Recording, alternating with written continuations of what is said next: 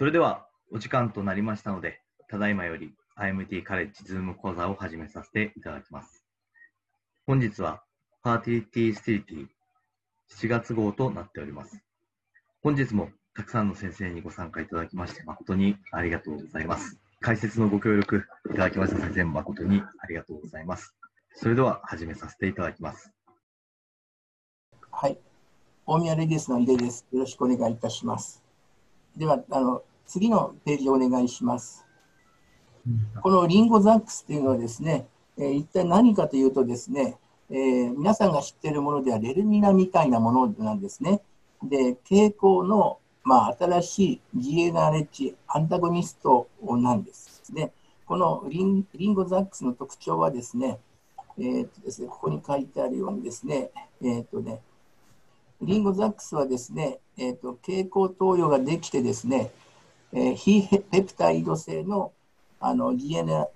アンタゴニストで、えー、半減期は15から18時間でで蛍光投与で十分な効果が発現して、えー、体重による容量の変化が少なくて、えー、食事の影響も受けず、えー、輸送体や解毒酵素であるシトクローム P450 の影響を受けないという性質を持っているというものです。で、えーと、レルミナはね、食事の影響を受けますけれども、これは影響を受けないというね、メリットがあります。また体重が、あの、でかい人でも小さい人でもそんな、あの、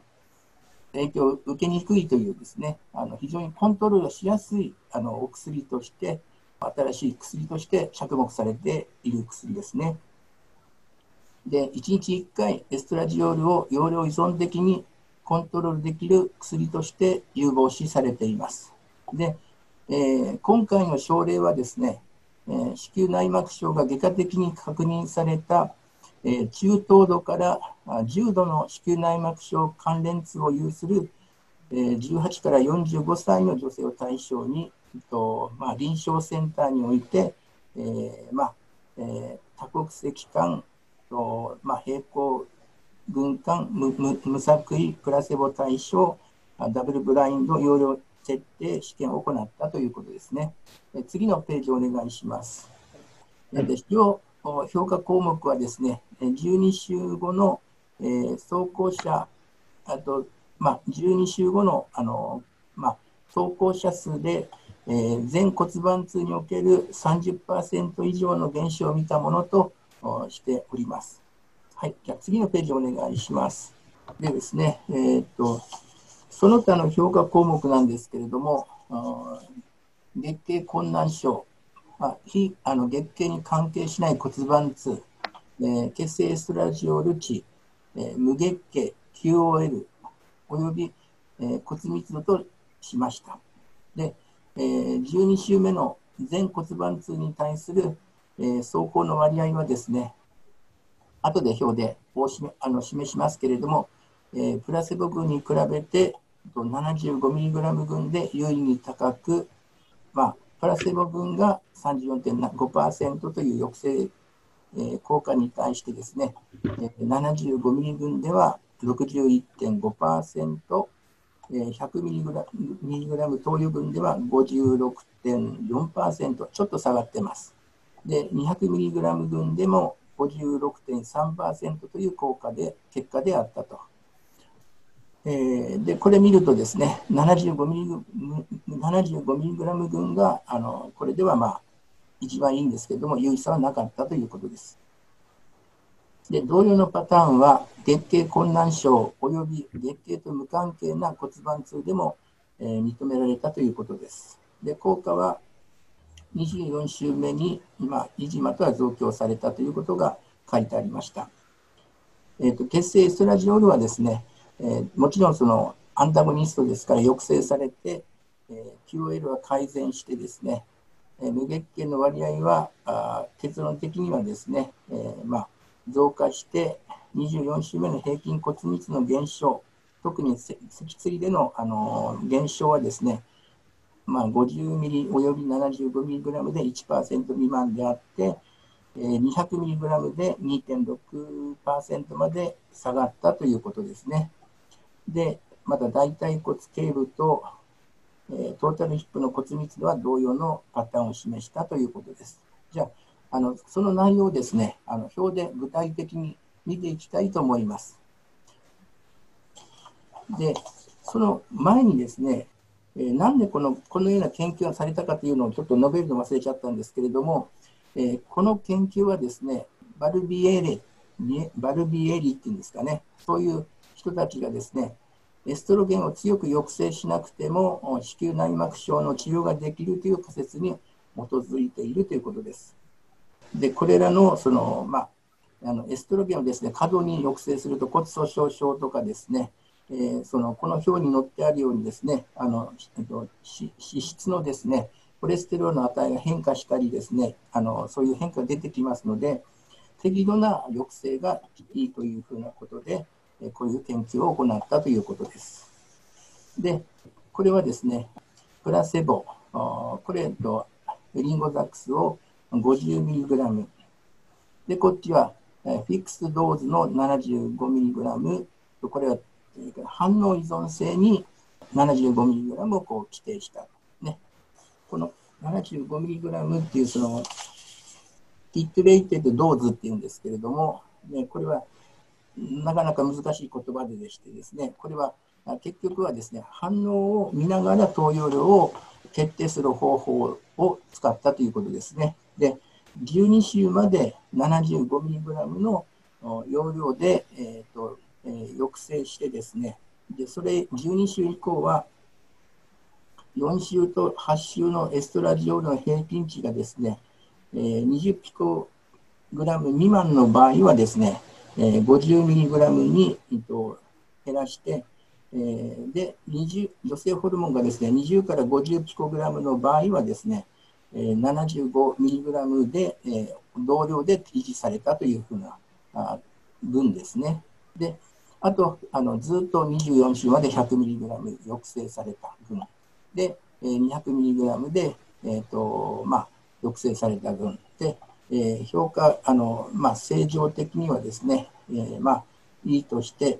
まあ、いろんなね、えーと、評価項目がペインスコアがですね、ここに OPT ってあるんですけれども、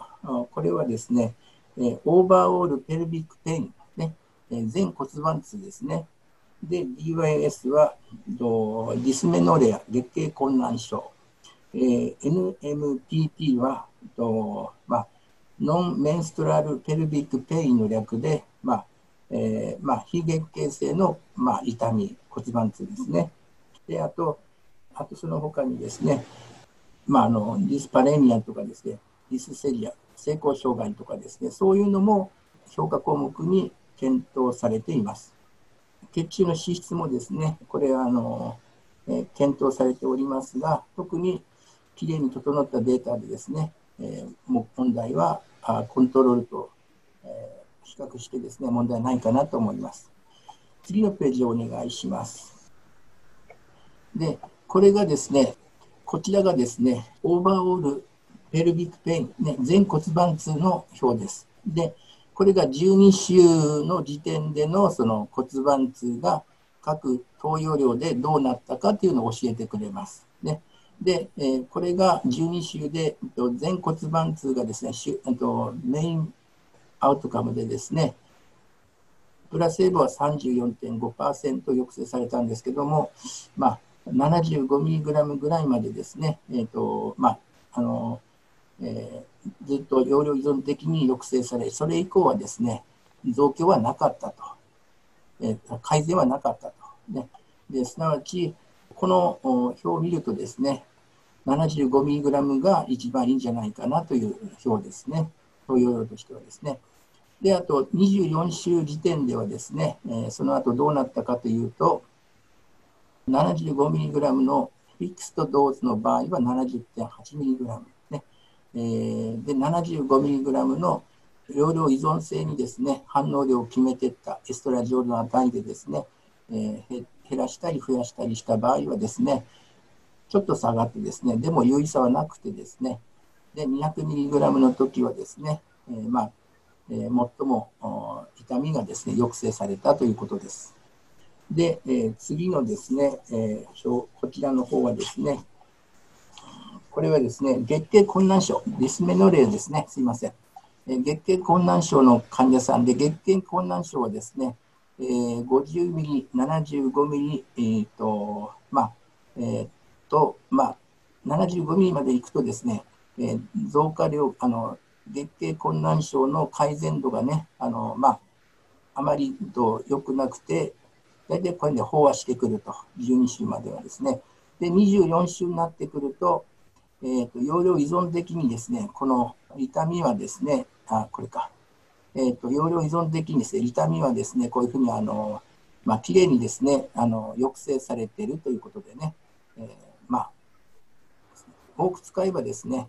えーと、月経困難症は改善したということですね。で、えーと、これは非骨盤、非月経の骨盤痛ですね。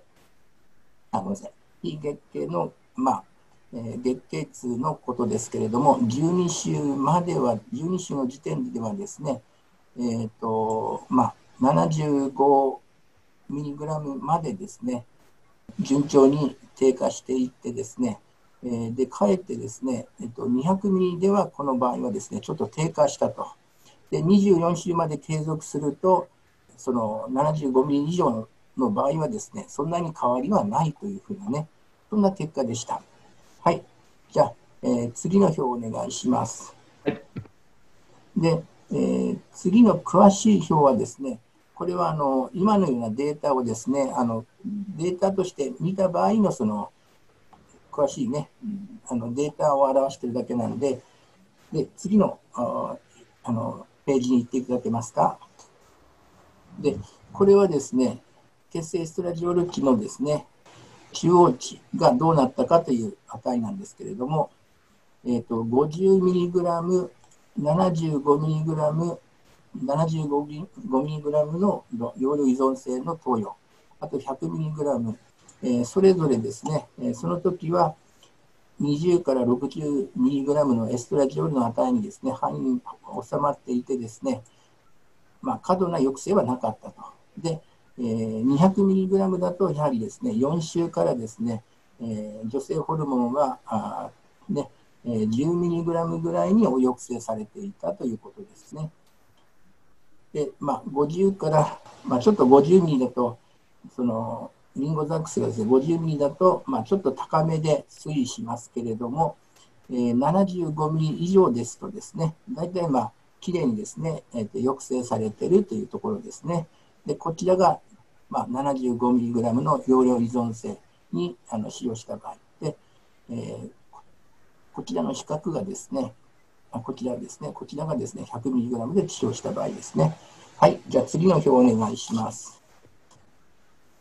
で、えー、っと、この表はですね、24週の時点における骨密度における、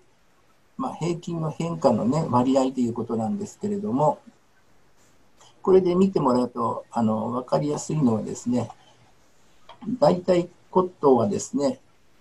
とねえー、50ミリとか75ミリではですね、まあそうですね、あの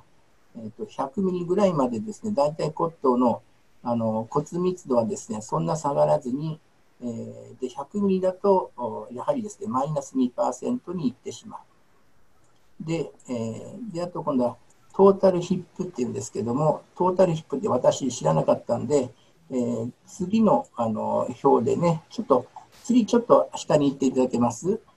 トータルヒップっていうのはですね、私、あの知らなかったんですけど、大腿骨頸部とですね、頸部のあの、ね、付け根のところですね、それをあのトータルヒップというふうなことをだそうです。で、ここの血血塩骨塩量を測ったということですね。元に戻っていただけます。はい。で、えー、これでですね、見ていくと、トータルヒップはですね、50ミリだと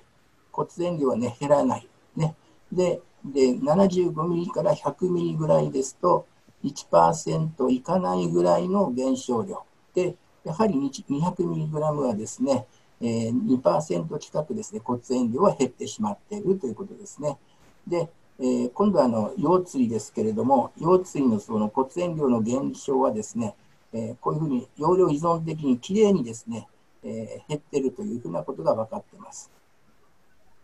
えー、で、これらを総合するとですね、まあ、大体、まあえーと、100ミリグラムぐらいまではですね、えーとまあ、十分にですね、あのまあ、と使えるんじゃないかなという骨伝導の減少を考えてもですね、でも、まあ、と一番その全骨盤痛がですね、えー、抑制されている75ミリで、えー、どうもね、あの私はこの表を見てですね、十分じゃないかなと思いました。えー、以上です。いいですありがとうございました。それでは続いて、日本リプロジェネティクス荒木康久先生より解説をいただきます。荒木康久先生、よろしくお願いいたします。まず読み上げさせていただきます。異数性肺移植の理想的な臨床方針に関するコンセンサスは存在しない。どのような状況下で異数性肺移植が患者に利用可能であるべきかについて、現在の臨床診療及び個々の医療提供者の意見は幅広く、これは ART 提供者間の相違する問題であることを示しており、この問題に取り組むための具体的な専門家のガイドラインが明らかに必要である。よろしくお願いします。ちょっと私は作業着のままで失礼します。えっ、ー、とですね、これは今あの、PGTA が盛んに行われるようになってきてるんですけども、実際に異常の肺が出てきたり、モザイクが出てくるんですけども、これを一体どういう具合に返せばいいかというコンセンスがないんですよね。それで、アメリカの方で、次のスライドをお願いできますか、表表を出していただけますか？それでですね、こういうことが一体どういうあの施設間で行われているかということを調べたのが今回の報告です。で、簡単にですね、あの、TGT はご承知のように、このトロフェオダムから5個から10個の細胞を取ってくるわけですけども、そしてあのここの5個なら5個取ってきまして、このうちの黄色のやつが細胞がですね、例えば5番の染色体が3本持っているということだとしますと、この5個のうち1個の細胞が異常ということになりますよね。そうすると、この染色体の量からしますと、20%以上ということになりますので、その時には通常ですと、このラインにお父さんお母さんの2つのゲノムが並ぶようにできているんですけどもその異常の分だけ多ければ多くこう出てくる。こういうようなことを見ているんです。それでですね3本になりますとこれは完全にトリソミー。下に来ればモノソミというようなこういう表現していますそれでこの異常はもちろんですけどもモザイクと言ってるのがこれを戻していいのだろうかどうだろうかというのがいつも議論になっているところですそれじゃあ次お願いします。で、結局ですね、そのモザイクとか言ってるのは、この正常が全部ならばそれでいいんですけども、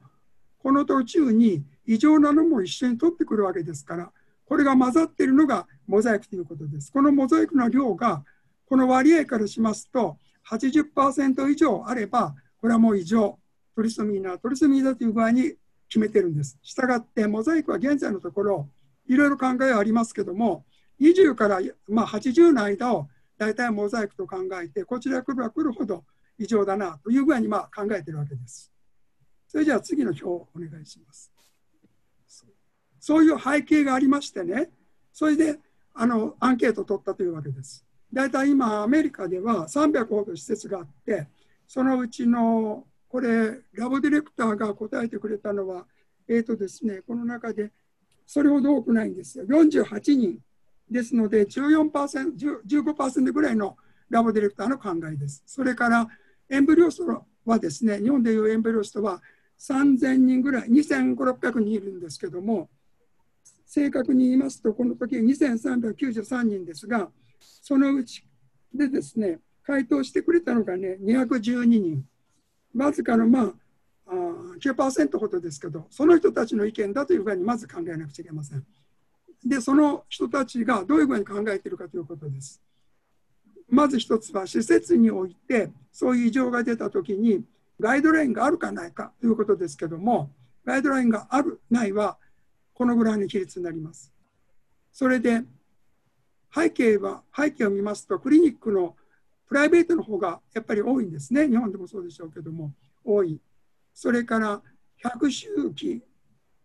治療が100周期以上のところの方が答え出してくれた方が多いということになります。それからアメリカの施設は大体まあ、等しいあちこちでやられてる、そういうところの背景の施設であります。それじゃあ次お願いします。それで、その背景の中で答えてくれた人人たちはどういう人が入っていたかということをあの背景を説明します。場所はですね、アメリカの場所は、まあ、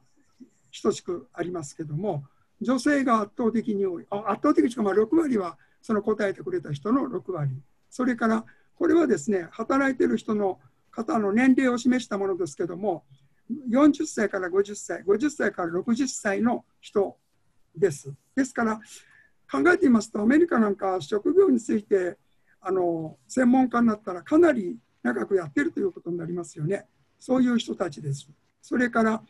常にアメリカのデータは人種が問題になりますので、そのその人種のことが出ますけども、この白人の方が働いている人たちの方で多いということになります。それでですね、そのラボディレクターなりの、これラボディレクターの方ですから、ラボディレクターの方ではですね、えっとですね、患者さんにあ会って、それを自分たちが専属に仕事してるのは約6割。それから、まあ、兼業、患者さんに接するけども、兼業の人はこのぐらい。それから患者さんに会うけども、ほとんど、まあ、あの下の働きをしているというのは、このぐらいの割合で働いているようです。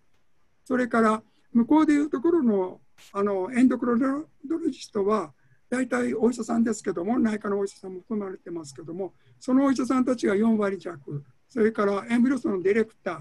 それから、まあ、兼業しているような人、それがこのぐらいの割合。それで働いている人たち、先ほど申し上げましたけども、15年以上働いている人が圧倒的に多いようです。ですので、この職についてかなりあの専門家で働いているという人たちのあの意見だということになると思います。じゃあ次お願いします。それで中身なんですけども、最初にまず異数性というのは先ほどのように検査をして、モザイクではなくて、これは完全に18番なら18番がトリソミーであります、あるいは1つ少ないモノソミーでありますというような異常の範囲が出てきたときに、ここに述べられていますけども、それをどういう具合に考えているかなというわけです、提供する側は。で、赤い、この赤い色はですね、それはまあ絶対ダメだよという、これはダメだと。まあ、いいじゃないかなと。OK だと。そういう卵を戻してもですよ。という人たちの色分けがこうしてあります。こう見ますとですね、やっぱりあの、5割から6割近くは、あやっぱり戻しちゃだめだなという具合に考えているということになりますよね。だけども、不思議なんですけども、20不思議でないかもしれませんが、21番とか、あのターナーですよね、XO。この人については、やっぱりダメだという人は、むしろ他の異常よりかも少ない。だからこれも社会的な背景があるかと思います。まあ、異常のことについては、卵の肺については、移植することについては、このような、じゃあ次お願いします。次はですね、あの、異常ではなくてですね、いわゆるですね、あモザイクです。モザイクの場合にですね、その戻すときに、絶対ダメじゃなくて、今度はですね、戻してもいいよという人たちがどのぐらいいるかというの。これはですね、ここに書きました。例えば、トリソミの21番、18番、こういう異常のあるものの完全な異常ではなくて、先ほど申し上げたモザイクの状態のものです。そういうモザイクのものについて、それでは移植をすることをどういうふうに考えているかということです。この赤いのはですね、戻しちゃあんまりよろしくないなと思ってるというの。そうすると4割から5割は大体そう考えてるんですね。それからこれはもうあ一番グリーンのですけども、グリーンはよくわからないと考えてる人は15%ぐらいいるというわけです。で、ダメ、いいなと、この程度はいいなと言ったけれども、実はここの色分けがしてあるのはそのモザイクの量なんです。こちらへ来れば来るほど、モザイクの量が多い、すなわち異常に多い方とがこうなら、少ない方から並べてあります、並べてありますけども、それはやっぱり異常になってくれば、いいと言っても、それはあんまり良くないというふうに考えているのが実情のようです。例えば、21番ああんまり戻戻しちゃだめだなというんじゃなくて、戻してもいいなというものの、79%約8割ぐらいのモザイクであればもう7%ぐらいしかあ agree する人はいないというようなことも出てました。ですのでモザイクもその程度によってあのいいとか悪い戻していいとかいいとかいうのはそれはいろんな条件があります。それなのでガイドラインがないもんですからこの報告の結論はガイドラインを作らなくちゃいけないと。それからその患者さんが戻してほしいと言ったら異常でも戻すという事実があると。だからその辺をどうするかというようなことが、まあ、あの日本と一緒だと思いますけども、日本はむしろそういうことが今後大きな問題になってくるんじゃないかと思います。それじゃあ次のスライドお願いします。ということでですね、今のことを要約します。このアート施設のさっきラブレクターは75%と言いましたけど、施設そのものから見ると、論文の56%はですね、このガイドラインはないという状態のようです。まあ、日本だって本当合ってないようですよね、まだまだこれですから。それから43%の施設はですね、患者さんが望めば移植するかもしれないというわけです。ですから患者さんの、まあ、カウンセリングしながら患者さんの希望を加味しながらやってるという背景は同じじゃないかと思います。それから PGTA が今後増加を傾向しますので、ますますこの異数性やモザイクの肺をどうするかという議論は出てくると思います。したがって、異常の肺を戻す前に、モザイクも含めてですけども、遺伝カウンセリングが必要になってきて、専門的なガイドラインが必要ではないだろうかというのが、この論文の趣旨でした。以上です。先生、ありがとうございました。それでは続いて、こちらの論文を解説いただきます。PLC ゼータ分析は、その後の人為的卵子活性化治療に対する患者の適格性を決定するための有用な診断ツールである。それでは先生、よろしくお願いいたします。はい、あのこれはあの臨床で先生方はおやりのことなんですけども、卵のいわゆる受精がうまくいかなかったときに人為的な卵子活性をことについて、あのこれイギリスの論文なんですけども、イギリスではあんまりかんでも何でもかんでもあんまりやややるなやっちゃいかんよというような風潮もあるようであのそういう人為的な時のにはどういうことを基準にしてやればいいかということが背景にあって行ったものです。じゃあ次お願いします。次お願いします。今書かれていることはあの後で口で言います。その卵子活性のことをちょっと簡単にあのご承知のことですけどもこれ卵だとします。卵でこれイラン空がありまして、まあ、精子がこう入ってきます。育児の場合だったらこう入ってくるわけですが、その時の卵子の活性というその定義なんですけども、あの精子が入ってきますと、ここから精子精子のファクターを出してきて、昔はオシリンだと考えられてましたけども、それはもう全く否定されてて、今、PLC ゼータというのが最も最有力候補の卵子を活性化するものだと考えられています。それでその活性因子が入りますと複雑なちょっとカスケードがありますけどイノシトール酸リン酸というものを介してここの小胞体の中にあるカルシウムをカルシウムイオンをたくさん外に放り出すとそのカルシウムがカルシウムイオンが卵の染色体はこの状態の時にはまだ2倍体ですけどもそこに働いて半分にしてその半分を外に放り出す。これがすなわち第二極体ですよね。でこのような形にして受精に司る。この一連のことを大体卵子の活性化と呼んでいると思います。したがって卵子の活性化するは精子側にも卵側にも原因がありますけども多くはまあ精子の方にあるという場合に今考えたりしてますからその時に引き金になるのはやっぱりここの卵子の活性物質が足らないじゃないかということになります。したがって受精受精ができない時にはこれの代わりにカルシウムイオノフォーダとかなんとかをやって活性をかけることになります。電気電気刺激だとかいろいろやりますよね。それでこのカルシウムイオノフォーが日本では最もルーチンに使われていると思いますがこのカルシウムイオノフォーというのは膜に穴を開ける作用があります。ですので例えばこういう細胞膜に穴が開きますと外からのカルシウムイオンが培養液のカルシウムイオンがこう入ってくる卵の中入ってくるとありますし長方体の膜に働いて長方体の膜に穴を開けるものですから長方体のカルシウムイオンを外に放り出して、まあ、いわばあのこういう波を作るということになりますよね。それですのでこの PLC ゼータをどういう具合にこの精子の中で測ればいいんだろうかというのが、まあ、この論文の言いたいところなんです。それじゃあこういう背景がマラチカセにあるとして PLC ゼータなるものが最有料候補だということをちょっとご承知のことですけども、また考えておいて次にお願いします。そうしますとね細かいことはちょっと略しますけどもこれはですね任用性のある精子こちらは不妊の人の代表的なものを持ってきたものですけどこれ精子の普通の頭があります。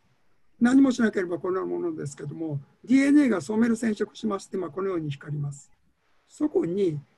この PL 性ゼータなるものは今物質が抽出されているそうなんですね。もうマイクログラムが何十万もしますそれでですねそれに抗体をつけましてですねその二次抗体にこのようにピカピカと光るようにしといて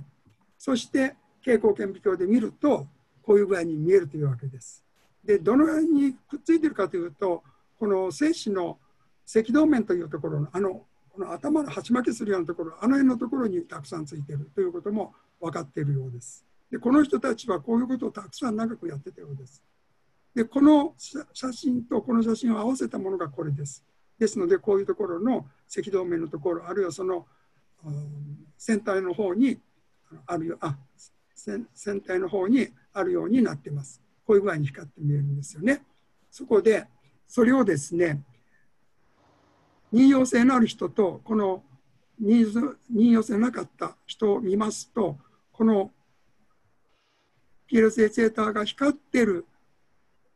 面積というんですかね光ってる量からするとこのぐらいの明らかに違いがあるということです。それからこちらはですねあ間違えましたこれは光るあの光の強さです。違います。こちらはさっきも言いましたその面積というんですかね領域このこちらほとんどないんですけどこういう広い面積があります。この割合を見ると任用性の方が多いと。ですから精子の中に任用性があれば PL 性セーターがたくさん持ってるよということになります。それからではどこに光ってるかというわけですけどもそれはここのところです。先ほど申し上げたように赤道面のところにその PL 性セーターに光るところが多いと精子の頭の中に持ってるということになります。じゃあ次お願いします。それでですねこういうことを見ました。その PL 性セーターがほとんどない。人。それから減ってる人。正常の人。という人たちの臨床成績を見たんですね。それでその育児を前にやった時にちょっと数は少ないんですけども34人しかないんですけども見てみますとね最初の周期か、まあ、何ヶ月か前か分かりませんがやった時にはほとんどこれ受精率もこの程度ですし臨床妊娠率も生まれた人もいません。だけどもそういう精子であってもこの人たちは PL 性ツヤタを使ったんじゃなくてですねカリノマイシンというのを使ってますけどもあのイオノフェアンのようなものです。それを使って活性をかけましたところが5人のうち10周期をやって結果的に10周期のうち4周期妊娠したと5人のうち4人ですから、症例当たりしたら80%の妊娠率だつまり、こういう精子を決めといて、きちんと活性をかけてあげればいけますよと、こういうようなことだと思います。それじゃあ次お願いします。それでですね、この線をですね、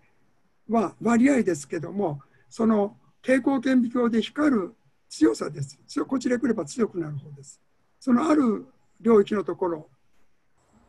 まあ、精子を測ってこうプロットしたわけですよね、精子。で、こちらはその光る精子の面積をずっと取ったものです。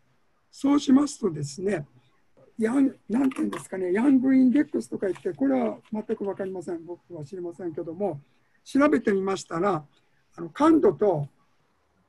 そ感度とそういうそういう得意度みたいなところの接点みたいなところのところをエンドポイントにして決める方法だそうです。そうしますとですね、ここのある点、ここで輝度のところの15.6というこの線と、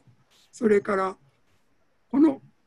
面積のところの71%のところところがちょうどプロスができるんだそうです。そうするとこの4面が分かれて結局結局のところですねその光る量も少なくて面積も少ないこのグループにあるとそれは受精をしないグループだったとこういうわけです。それで先ほどの5例はここここここにある人たちのものでした。したがってここにあるのはですねあのグローブドスパーミアといったりそういう奇形の多いようなのがここに来ているようです。ですので彼らが言うにはあ彼女が彼かもしれませんけどもあのこの研究者たちが言うにはこの闇雲にやるんではなくて最初に受精率の悪い人には精子をこのような形で検査をしてここに来たものはそれは積極的にきちんと人為的な活性をすればいいんじゃないかとこういう話でした。これが論文の趣旨です。そしてそれじゃったらですね最初からカルシウム岩の方なんかで穴開けてなんかしないで PLC セーターそのものが源になるんだからそれを放り込めばいいんじゃないかということになりますよね。でマウスにはあるんですけども人ではまだないんですよ。で先ほど言いましたように非常に効果のいこともあるかもしれません。それでこの人たちはリコンビナントの PLC セータを作っているということですからやがてそのどのぐらいの濃度をかけて入れてやればいいのかなと言って、イクシーの精子と一緒にそれを入れて、活性の悪い人には活性をするというような話になっていくかもしれません。これがあのこの論文の内容でした。それでですね、その人たちが言うにはさっき言いましたように、闇雲にするんではなくて、この PL 生成と発生、これ自分たちがこう知られたもんだから、あの非常にあの主張しているんですよ。だけども、平行顕微鏡があるわけじゃないし、本当、どこでもできませんよね。けれども、まあ、そういう具合にして調べてそれこの先ほどのような分布を書いてみて活性かけてやらんといかんようなのには活性をかけて生まれればそれでいいし生まれなかったらまたそれに再チャレンジしてくるとこういうストラテジーを提案しますよとこういうような話でした。じゃあ次お願いします。それで結論ですけども結局 PL セーターという解析することはあ闇雲にあるわけじゃなくて人為的な卵子活性が必要な精子か否かを見分けるために有用な臨床的検査になりますよとそういうことをあの主張しておりました以上です荒木康先生ありがとうございましたそれではあの浅田レディースクリニック浅田先生より続いて解説頂戴いたします。テキストの16ページの論文になります、はい卵巣予備能の低下を伴う若年患者は、許容可能な妊娠の転機を有し、正常卵巣予備能の若年患者と比較して、性科学的妊娠、妊娠喪失、多体政治出産及び異常な周産期の転機は、同様のリスクを有することが判明した。ありがとうございます。えーと、この論文、ファーティティスリティの、まあ、こういう表紙表紙というか、こういう論文です。えーと、題が perinatal outcome in young patients with diminished ovarian reserve undergoing assisted reproductive technology というもので、えー、あの中国ですね中国の論文ですだから最初からちょっと当てになるのかなと思いながら読んでましたがここにウーハンと書いてあるんですけどウーハンは多分武漢じゃないかなと思うんですがあウーハンウイルスとか最近言ってますよね。というところで余談でした。それで、えー、これがあの、えっ、ー、と、最初のサマリーですね。で、ここをちゃんと訳してあのいただきまして、卵巣予備能が低下した若い患者における異常な周産期の転機のリスクを検討すると。で、この中国の病院の病院内の生殖医療センターで、えー、レトロスペクティブになコホー研究を行ったということで、2016年1月から2019年1月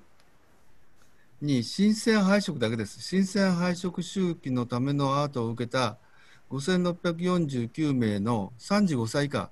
若い患者を対象としたということで、患者を非卵巣予備能低下群、予備能が低下してない群5295名と、予備能が低下した群、えー、354名の2群に分けたと。で主要な評価項目は、えー、単体政治出産の参加的合併症及びネガティブな出産の転機、これを目的に調べたということで、えーと、マテリアルメソッドがこのようにありまして、でちょっと画質が悪くて見にくいんですが、えーと、 diminishing、あ diminished ovarian reserve ということで、クライテリア、DOR のクライテリアが、えーと、少なくともこの ABC3 つのうちの2つを満たすもの、1つは AMH が1.1ナノグラム per ミリリッター以下、もう1つが AFC、 antral follicle count の胞状卵胞数が7個以下、それからあとは、あの、POR のファクターズと。これは、えっ、ー、と、プアオバリアンリザーブと、そういうもので、まあ、えっ、ー、と、手術をしたとか、えっ、ー、と、月経周期が短くなったとか、えー、体外性やって3個以下しか卵が取れなかったとか、そういうものですね。という、それで、ノン DOR グループ、あの、DOR でないグループは、まあ、若い人を中心なんですが、除外規定で PCO、それからクロニックディジーズ、それから、えー、エンドクラインディジーズ、それから、えーと、子宮奇形とかあの myoma、から endometriosis、それから、あここ1個抜けてましたね、 history of、あの習慣流産の人、それから infectious disease、それから染色体の異常から、えーと、ドナーの卵子を使った場合が除外規定になっています。それで、まあ、短い論文なんでテーブルの説明いきますが、まあ、たくさん小さい字で見にくいと思うんですが、それはあのテキストの方を見ていただいた方がいいかもしれないんですが、ここに右に p バリューがあるんですが、これ両軍ほとんど優位差がありなんですね。逆に優位差がないのを拾っていくと、ボディマスインデックス、BMI、それから、えっ、ー、と、 duration of inferti、infertility、えっ、ー、と、不妊期間、それから不妊の診断、それから、えっ、ー、と、 chemical pregnancy ですね、化学妊娠の、それから pregnancy loss、えっと、流産というところは、差がなかったということで、まあ、この結論の方でまた出てきますが、えっと、これは同じようなことをオズレーシオで見たやつですね。それで、ここで差がないのが、あ化学妊娠ですね。それから、えっ、と、流産。それから、えっ、と、多体の頻度。それから、卵子の成熟率。それから、えっ、と、受精率。正常受精率、それから、えっと、肺の利用率は差がなかったということで、差がったのは、もちろんクリニカル妊娠率、それから、えっと、政治獲得率、それから単体の生まれる率というところ、今緑のと、緑じゃない、青のところがもちろん差があったというところですね。それから、もちろん採卵数も大きく下があったというところです。それで、えっと、単体に限って解析した時の周産期のあの、えっと、アウトカム結果で、えっと、差がなかったのがこれ37週未満早産ですね。それから妊娠性の高血圧。から妊娠性の糖尿病。全治胎盤。それからあ胎児期形、それから巨大児、それから低出生体重児、この辺のところは差がなかったという結果です。で、5649例で2つに分けて、結果的には1971例の出産、こっちが164ですかね、の出産と、単体ですね、単体ということになってます。で、まあ、こうちゃんと訳していただいてますが、卵巣予備能の低下した若い患者において、非卵巣予備能低下の若年患者と比較して、臨床的妊娠率、政治出産率、単体政治出産率は優位に低下したが、まあ、先ほど言ったように、臨床妊娠喪失率、プレグナンシーロスですね、まあ、流産ですね、生化学的妊娠率、まあ、ケミカルなプレグナンシー、および多体出政治出産率の上昇は認められなかったと。単体政治出産の若い患者では、多変量ロジスティック解析モデルで補正後、妊娠高血圧、妊娠糖尿病、前置胎盤、えー、胎児期形、巨大児、低出生体重児、それから早産の発生率は2群で有意差認め認められなかったということで、まあ、出産期の予後までいくと差はないでよというところですね。で、論文の最後のこのインコンクルージョンというのは、このスタディで、あの、DOR、まあ、予備能のあの低い若い人においては、卵がちゃんと取れたらそれなりのプレグナンシー、妊娠率が得られて、しかもその異常な出産期の結果のリスクの増加は見られないというのが結論です。で、例えば AMH が1.1以下とか、補助卵ポスが7以下というのは、ボロニアのクライテリア、2011年ですけど発表された、それをまあ見てるんだろうと思ってます。で、POR、プアオバリアンリザーブという言い方もあるんですが、まあ、たまに、あそれからエシュレのグループが前、POI という言い方で、まあ、そういう原発性卵巣不全のようなものは POI というような定義であの発表してたんですけど、まあ、たまに論文とかなんかの時にこのデミニッシュとオバリアンリザーブとかデミニッシングオバリアンリザーブとかそういう言葉が出てくるんですけどこれはまた今回調べてみたんですけど医学的用語ってあんまりちゃんと定義されてるのかなと思って調べたんですがちょっと分かりませんでしたたまにこういう DOR という言い方されますだから今回の論文の結論はまあ卵子の老化と卵巣予備能はもともと違うということでまあ今更確認しただけだろうなというような話になるかと思います。で、まあ、個人的な、まあ、ディスカッションのネタとしては、私がもっと知りたいのは、AMH が、まあ、1.1以下ぐらいのところで、ほとんどゼロで、もうほとんど卵がない、何ヶ月に1回ぐらい卵が育つような、そういうような人でも、本当に同じような結果が出るのかと。で、卵子が早く減る、あるいは初めから少ない人の原因がもし卵卵子の保存機能、卵巣の卵子の保存機能が悪いということがあれば、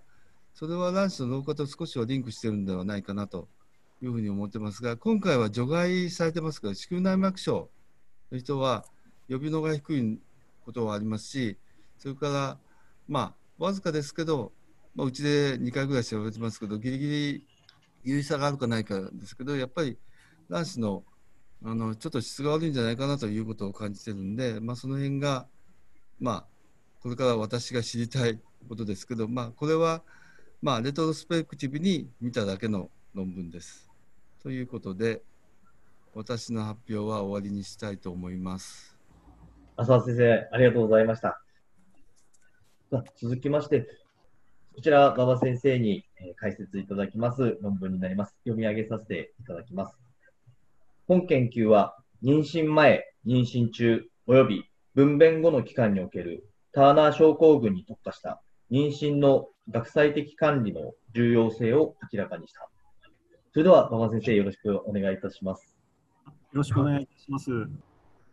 い。えっ、ー、と、これですね、あの、えっ、ー、と、梶井先生のあの、えー、染色体以上見つけたらから、あの、えっ、と、引っ張ってきたものですけども、あの、ざっくりと説明させていただきます。えっ、ー、と、ターナー症候群はご存知の通り、あの、えっ、ー、と、45X ですね。で、えっ、ー、と、低身長とか、あとは、あの、心臓の血管系の奇形とかですね。あとは、あの、えっ、と、我々に関わるところでいくと、卵巣機能不全っていうのが問題になる、あの、疾患でして、で、ただ、あの、原発性無月経じゃないあのケースもありまして、表現系にはかなり幅があるようです。ですので、えーと、大人になってから見つかるようなケースがあったりとか、あの論文にあったのでは、あのうんと、兄弟でしたかね、でが出産して、それで、あうん、兄弟があの診断されて、それからあの、えーと、本人が後から分かったっていうケースもあるようです。でこのような、まあ、卵巣機能不全がありますので、えーと、妊娠が問題になると、妊娠、妊用のが問題になるということと、あとは、あの大血管の奇形がありますので、それによってあの、えーと、妊娠用がよろしくないということもあるので、えー、と問題なになるわけなんですけども、あ聞こえてますか？大丈夫ですか？はい、聞こえております。はい、はい、えーと、ただあの、えーと、卵母細胞に関してはですね、多くが 46XX だという報告があるものですから、あの実際にあの卵子があった場合には、あの 45X じゃなくて 46XX で、まあ、妊娠の可能性が出てくるということで、その場合の問題点なんですけども、まあ、ここにざっくり書いてますが、えーと、創発卵巣機能不全が起こるあの原発性無月経じゃないけども早い段階でなくなる卵巣機能がなくなるようなケースだとあの未受精卵子をあらかじめ凍結保存するとか卵巣組織を凍結保存するなどのあの作戦がありますしあとは場合によっては、まあ、ドネーションという手もあるのかなというのがあります。あとは、えーと、低身長がありますので、まあ、分娩障害が起こりやすいということで、まあ、それに関しては帝王切開術で回避することができるかと思います。あと、えーと、問題なのは、この妊娠中の合併症で、あの大動脈の破裂、乖離ですね、こちらの方があの致命傷になりうるので、えーと、過去の報告なんかによると、死亡率が2%ぐらいあるんじゃないかというふうに言われてますので、ここら辺にもあの特別な注意を払う必要がある疾患であります。あとはあの流産が多いというのが言われてますが、これがあの、えーと、自分の卵子だけではなくて、えーと、ドネーションの場合でも、えーと、起こるので、どうやらその卵母細胞自体の問題だけではなくて、えー、と子宮側の要素とかも関係しているのではないかというふうに言われています。まあ、その他、早産児が多かったりとか、大津比で2.9倍とか、周数に比較して小さい子ですね、が、えー、と4.5倍多いというような報告なんかも言われています。でそんなバックグラウンド、頭の中にバックグラウンドを置いていただいた上で、ちょっとあの本題に戻りたいと思うんですけども、ちょっと最初の方に戻っていただくこと可能ですか？あ、これですね。えっ、ー、と、今回の研究では、えっ、ー、と、156例のターナー症候群に関して、えっ、ー、と、レトロスペクティブに見ている研究になります。で患者さんの中央値が大体32歳ぐらいで、えっ、と、当然ながら 45X の症例のほかにも、あの、モザイクのようなですね、症例に関しても23名いたということになります。で、えーと、この表なんですけど、ちょっと分かりにくいところがあるんですが、ここですね、25人が、えーと、出産してます。えーと、何人というのは別にしてですね、25人出産です。で、えー、とそのうちの18例が、えー、と自然の妊娠で出産に至ってます。これですね。で、えー、と21例が、えー、と自然妊娠してるんですけど、結局18人が出産に至っているので、まあ、ほとんどの例は最終的には出産にこぎつけられるのかなと。で、その中でも18人妊娠した中で、えーと、出産数総数としては37人生まれているという、えーと、データです。一方で、オーサイトドネーションによる IVF ですね、が、えーと、14例で試みられているんですけども、そのうち7例があの出産に至っていると、7人が出産に至って、その7人の総数が9人の子供という内容です。あとの、まあ、細かいところはこんなことやってるんだなという感じでさらっと流していただいていいんじゃないかなというふうに思います。で次いいですか？お願いします。で先ほどあの、えーと、ターナー症候群あの、えーと、表現系に幅があるのでその大人になってから見つかったりするケースなんかもっていうふうにお伝えしましたが、えーと、これがですね、えー、と自然に妊娠に至ったケースとそうでないものとかですね、の、えー、と比較なんですが、まあ、当然のことながら自然に妊娠できたケースっていうのは、あの表現系が軽症であるので、あの他のグループに比べますと、えー、と診断にが発覚した年齢ですね、診断に至った年齢っていうのが、あのかなりあの先に進んでからですね、成長してから診断されているというのが、この違いに、表ので見たときの違いですね。あともう一つ注目するところとしては、えーと、ここのところですね、えーと、カリオタイプ、あの染色体の表現、あのあれ型ですね、が、えーと、46X の40あ 45X のトゥルーモノソミーのものが、えー、と11.1%で、他のグループに比べると少ないんですよね。まあ、ここはちょっとあれなんですけども、ここ、ここに比べると少ないということで、おそらくあのモザイクのタイプの方が、えーと、卵巣機能があの後まで残るケースが多いので、そのせいで自然に排卵が起こって妊娠に至るということなんでしょうねというのがこの表から見て取れます。で、えーと、当然ながら自然に、えーと、処刑が始まるケースは、まあ、前例そうでなければあの自分の卵子で妊娠ができるわけがないので当たり前なんですけど他のグループに比べると明らかに差があります。いうことなので、えーと、ターナー症候群において、えーと、自然妊娠の可能性が期待できるというのはこの診断が遅いということとあとは、えーとまあ、自然に、えー、と月経が発来すると処刑が発来するということとあとは、えー、とモザイクのタイプということが要因になるのかなというのが書かれております。で次にいいですか？で、えーと、ここのところはですね、えーと、僕もちょっと正直見ててですね、よく分からなかったというのが正直なところなんですけど、自然に妊娠した方々の中でも4例ぐらいですし、あとはあのオーサイトドネーションで IBF やろうと思ったと、妊娠した主体にかかわらず、えーと、リスクファクターが事前にですね妊娠中あの危険なものがえーと、このくらいの症例でいましたよということなんですけど、結果的にじゃあ、あの妊娠中の合併症、結構あったのかっていうと、あの死亡例がなくてですね、あの帰り帰りによるような死亡例2%ぐらいあの報告であると言われてるんですけど、今回のレトロスペクティブな研究ではいなかったということで、思ったよりもあの妊娠成績は悪くないんじゃないかなということを言いたいのかなと、個人的には思いました。えーと次お願いします。であとはですね、これに関してはですね、妊娠経過中、妊娠してないにかかわらず、経年変化であの大動脈の径がですねだんだんだんだん拡張していくっていうのが一般的らしいんですね、ターナー症候群の場合。で特に妊娠の場合にはそれが加速されるという話だったんですけど、まあ、こんな感じでアオルタのすぐ弁の直上のところですね、あとは上行大動脈のところ、あの妊娠前と妊娠後で低くすると、大体のケースが右肩上がり、つまりは径がだんだんだんだん開いていって、リスクにな、帰りとかのリスクが出てきますよっていう話です。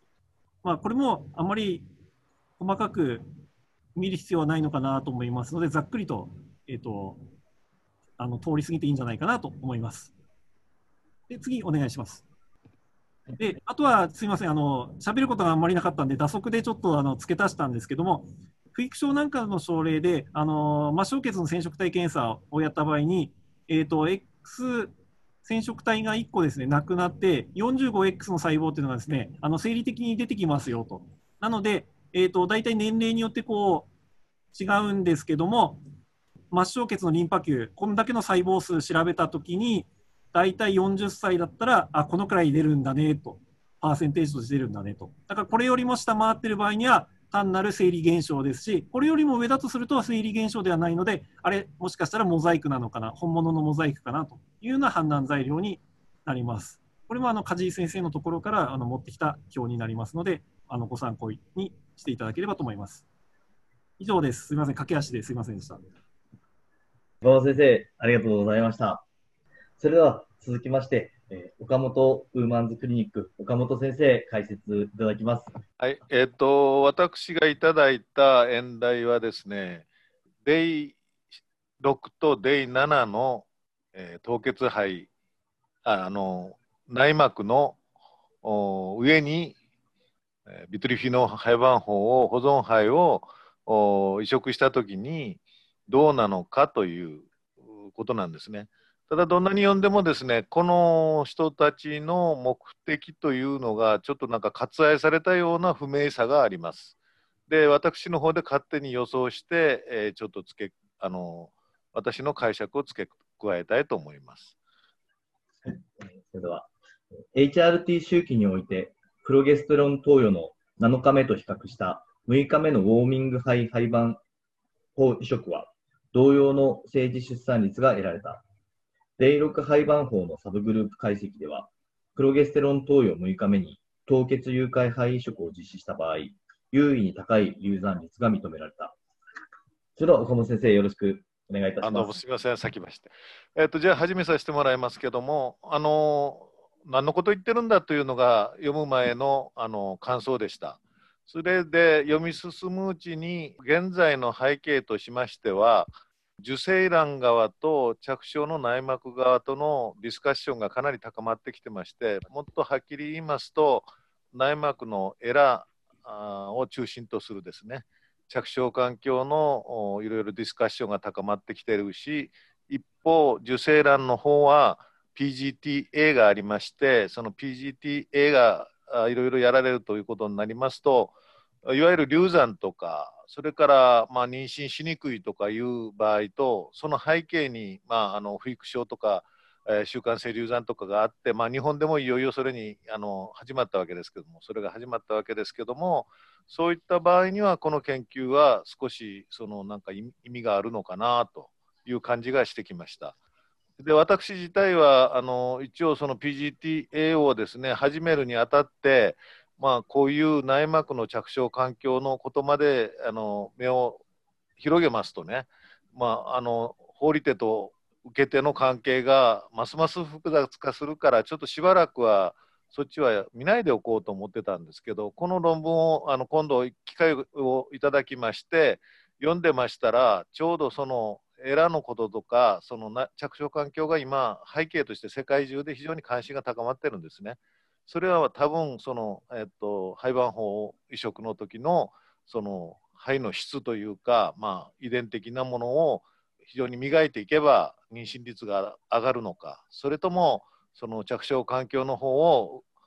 出迎える側を磨き上げれば妊娠率が上がるんだろうかというそこの点が、まあ、この論文も一つのそのあのその戦場に乗る報告かと解釈いたしました。はい、そしたら次をお願いします。あの非常に簡単な論文です、結論はですね。それでそのどうしてしたかということが、まあ、私がちょっと知らないだけかもしれませんけども、ちょっとあのアートはあまりされてない方のこともあってですね、ちょっと私なりにたどっていったスペキュレーションをちょっと申し上げます。まずあの私たちがですね体外受精でその胚盤法培養を行った場合、まあ、荒木先生から解説してもらった方がいいのかもしれませんけども Day5 の時にですね、えー、もうちょっとしたら廃盤法になるんだけどなというのが当然出てきます。そうするとそれに情けをかけてですね培養それを培養士が延長しますと、えー、いわゆるその回収し、えー、その培養6日目の廃盤法っていうのが手に入ります。ですからこの演者は Day6 のブラストシストっていうのに注目してですねえー、読み進めます中でちょっと邪魔になることはそのそこのところの混乱でした。ですから Day5 の廃盤法 Day6 の廃盤法という2つの、えー、種類の廃盤法要するに Day6 っていうのは発育が遅いということですよね。ですからそれそのディスカッションとその内膜の方の Day5、Day5、Day6、Day7 というのが話がごちゃごちゃに入ってきますので非常に読みにくかったんですけどそこを押さえるとすんなり読めました。で、えー、要するにそのここの論文の一番根幹となるところはですねその発育がちょっと悪い Day6 の、えー、廃盤法をですねその HRT で、えー、いつ戻すかとそこにつきます。で、えー、今あの妊娠率を上げようということで世界の流れがセグメンテーションってもう教科書にも大あの一つの一章を占めるぐらいの、えー、ことが、まあ、あのキーワードとしてセグメンテーションというのがありますけれどもうちもやってるし皆さんやってらっしゃると思いますけども卵取りの周期と胚移植の周期を分けて廃盤法の単一廃盤法を移植するということが日本のそのガイドラインに一番一致するわけですから、まあ、そういうふうにするには私の場合は GNH アンタゴニスト、アゴニスト法で、それで、えー、たくさんの卵を取って、特に PCO とかですね、それを成熟させて、えー、そこで取って、私はあの卵巣過剰刺激症候群に、まあ、シンレトロゾール法とつけてるんですけども、ちょっとその、あのえー、トリガーの日にエストロゲンを下げることによって、えー、OHSS を予防するとすると、ますます踏み込めますから、取れる欄が増えるとちょっと脱線しますけどそれがあの生前の荒木先生にあの今年の IMT で大変褒めていただいてそれが一番のあの私の誉れとなってますけどもそうしますと結構廃盤法が揃います。そういう廃盤法を、えー、HRT の周期に1個戻すということがうちのプロトコルになってるんですけども、この論文ではですね、残念ながら2個戻しになってます。これはやっぱり国情の違いだろうと思いますね。これ、ベルギーの論文ですけども、まだまだ2配色をやってるんだなっていうことがあって、新しいことを言ってる割には古いんだなと思いました。まあ、それでやっぱりあの相対が少し増えたなんていう記述もあります。で、HRT のプロトコルはもう私たちがやってるのとあまり変わりませんから、割愛して次に進みます。荒木先生の秩序役っていうのも懐かしいですけどね。それで、えー、そういう中でですね、本心、あの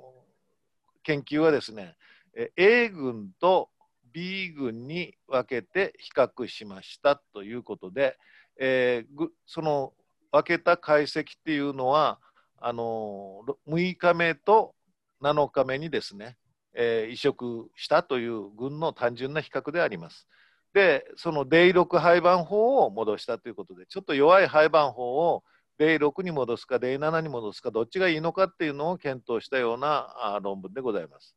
で、えー、そのややこしいそのプロゲステロン補充は、まあ、あのエラをやってる先生はもう何だと言われるかもしれませんけども LH プラス1日とか LH プラス2日とかいうのがやっぱりこれに相当するわけですけど実際はそのプロゲステロンに切り替えるときにですね、プロゲステロン1日投与を早めるわけですね。そうすると自動的にその配色の日があプロゲステロンの6日目だ、7日目だということになるわけです。で、あの内膜の詳しい先生はですね、えー、その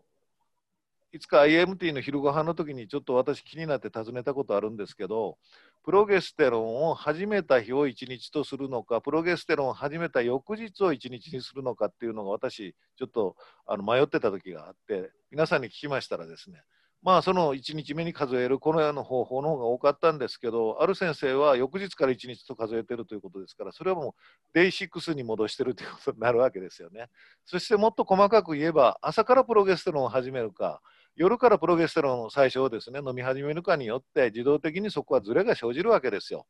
ですからそこのところがまだあの曖昧なわけですねそれぞれの施設では。ですからそれをデイ5でも戻すかデイ7で戻すかっていうのもこれをまた参考にして考えようかなと思ったけども今は頭の中は PGTA でいっぱいなんであんま横道にそれたくないなっていう意識から始めました。ところがですね今背景としてちょっと余談ですけどもその今日の先生の論文が出ましたけども PGT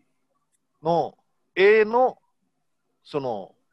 ブラストって言いますかそれを戻したときに Day5、Day6、Day7 どこで戻した方がいいんじゃないかなっていうのが今国際的なテーマになってきてますね。まああの興味がある方は今日の先生の論文もすでに出てますのでそれをご覧になったらと思います。途中下車が多くてすみませんが、さらに進んできますけども、まあ、そういうことでですね、デイ6まで育てた廃盤法をデイ6の内膜、あるいはデイ7の内膜のどっちに戻した方がいいのかというあの比較の研究でございます。はい、次のスライドお願いします。それでこうあのマッチングをしましてですね346症例と273症例をですねずっとこう比べていってるんですね。それで、えー、っとまあそのとにかく合わせた中で、えー、妊娠率とか着床率をあの見てみようということでほとんどそのマッチングで一緒になってるんですけども、まあ、次のあのこれはもうそういう出だしのスライドですからあんま面白くないですから次のスライドにしてください。それで、えー、単単変量解析でその A 群および B 群を見ました、その天気を見ましたということで、まあ、あの6日目、7日目で戻したらどうなるかということを述べてるんですけども、最後まではっきりしないのは何が目的かなんですね。で、結局、最終結論をちょっと先に言ってしまいますと、あの、デイ6の方がデイ7よりも流産が多かったというのが唯一の結論です。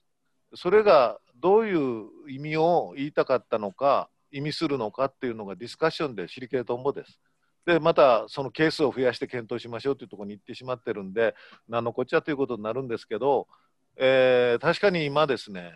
そのエラーをうちはやりたくなかったのに、うちの若い先生ってもう60超えてるんですけども、その先生が勝手にやってですね、私は英語でやりたかったのに、6日目とか7日目に、その、あのうちの患者さんにですねそのこれを試そうとしてて、まあ、エラーっていうのはあの自費で13万円するんで、そういうものを PGTA の前にされたら、もう支出が増えて患者さん大変だろうと思って、私は嫌だったんですけども、でも今、文献考察をこの論文からあ機会として見ていきますと、非常にディスカッションで盛り上がってるみたいですね。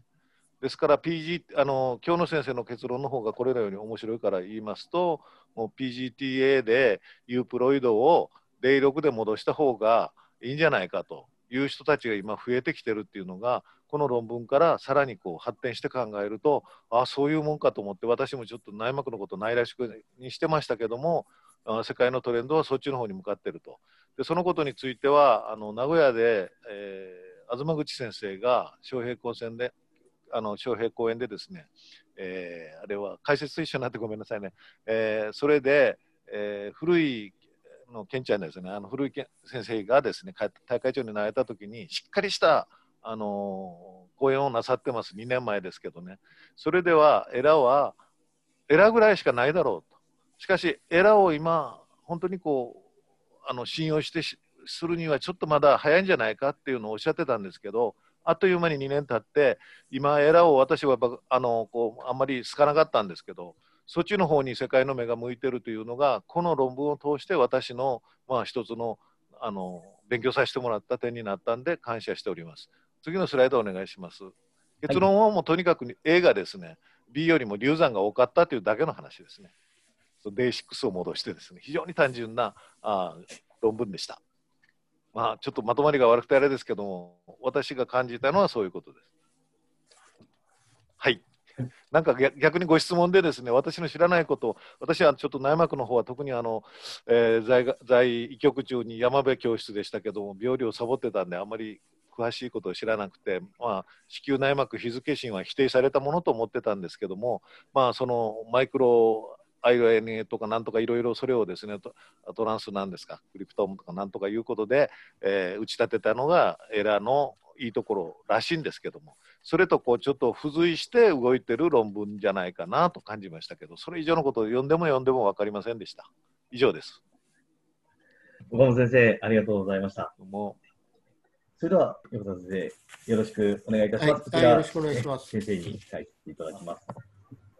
5年間において継続妊娠率及び生児出産率は、子宮卵管造影 HSG の際の油性造影剤を用いた卵管フラッシング後の方が、水性造影剤と比較して高い値が得られた。油性造影剤を用いた HSG 後には、自然妊娠はより多く、継続妊娠までの期間は短縮した。えーまああのー、この論文はですね、卵管造影、油性がいいか水性がいいかっていう、まあ、ことの前に、もう絶対的に油性がいいという論文なんですけども、この著者、まあ、あのオランダの論文なんですけども、去年、おととし、2018年にも似たような論文が出てたんですけども、まあ、ファーティティスティティーにあの7月号出てますけども、それは、その論文はね6、6ヶ月間で見て、どうだったかということで、やはり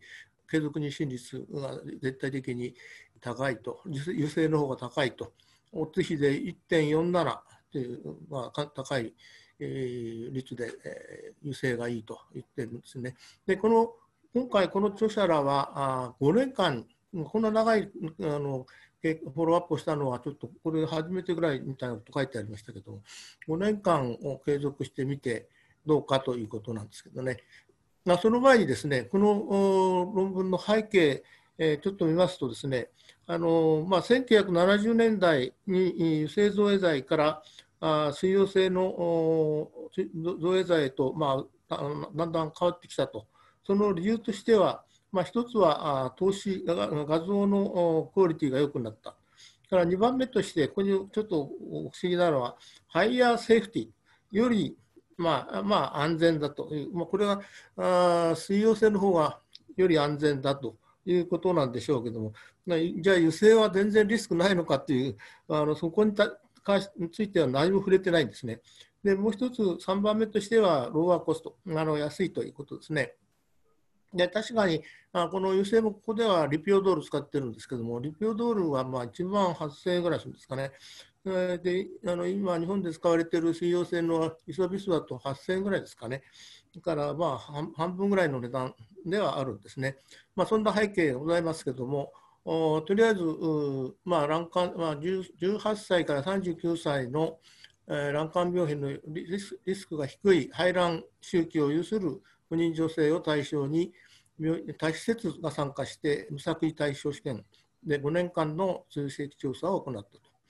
まあ、油性と水性の造影剤を使用したと。で、主要評価項目は、継続妊娠、生児出産、継続妊娠までの期間、まあ、これがまあメインの3つなんですけども、あと2回目の継続妊娠、まあ、これもまあ表記してあります。で合計1119名の女性が、えー、卵管臓比 HSG の際に油性造影剤557名、または水性562名が無作為化されました。じゃ次お願いします。で5年後、油性造影剤群では80%、うん、および水溶性の造影剤では75%、まあ、継続妊娠となっていますね。で、そのリスク、レアティブリスクは1.07、また、油性造影剤群において74.8%、水溶性の造影剤群において67.3%が生児出産に至っておりまして、これもまあ相対リスク1.11という結果であった。から油性造影剤群では41.1%が、また水溶性造影剤群では34.7%が自然妊娠に至り、その相対リスクは1.18、これもまあ有意差があったわけですね。で、継続妊娠までの期間は、水溶性造影剤群の13.7ヶ月と比べ、油性造影剤群においては10.0ヶ月と優位に短縮して、そのハザード比は1.25という結果が得られました。だから2回目の継続妊娠の発生に今、差異は認められなかったと。まあ、このあのあの荒木先生のスタッフの方が 訳していただいたので、まあ、大体これで全部網羅されてるんで、あえてそのその他あまお話しすることはそんなにないですけど、次、スライド、またお願いします。これちょっと小さいんであれなんですけどね、いわゆる自然妊娠、あの妊娠、治療しないで妊娠した分とか、IUI、から IUI を6回やってダメだった場合は、IVF、あるいは ICSI に移行した場合、ケース。あるいは最初から IVF、あるいは ICSI のケース。まあ、こういうふうに分けられております。じゃあ次お願いします。はい、で、えー、まあ、オンゴーイン、まあ、継続妊娠率が、あまあ、先ほどお話しましたように80%。で水性が、あ油性が80%、あ水性が75%になりますね。あと、まあ、そのまた中で、えー、自然妊娠が41.1%、で油性で、水性が34.7%、まあ、いずれも有意差がありますね。えー、P バリュー。からトータルノン IVF でももちろん0.05有意差があって油性がいいと、えー、いうことですね。から政治獲得率、生産率も0.06、まあ、これも優勢が圧倒的にいいということですね。ただし、ミスケアリ流産とか外妊とか多体妊娠に関しては有意差はなかった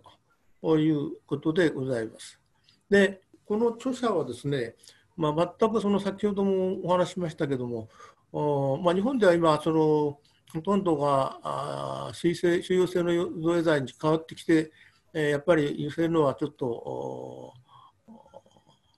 濃度が血中濃度が上がってくるんで、えーまあ、母親もこう濃度が過多になったり時に潜在性の甲状腺機能低下症が起きるんじゃないかとか、まあ、いろんなことを、うんまあ、発表があるんで、えー、ほとんど、えー水溶性に変わってきていると思うんですが、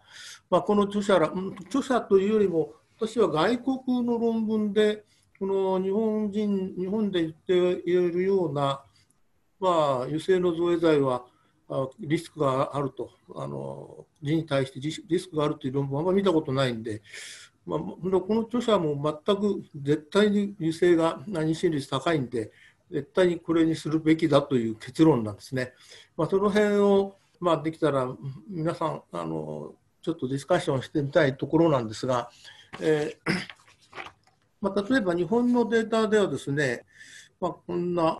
のがありました。あ油性、えー、用途含有造影剤、まあ、これはあのこ国立生育医療センターのおけ、えー、原田さん先生って先生の発表なんですけども、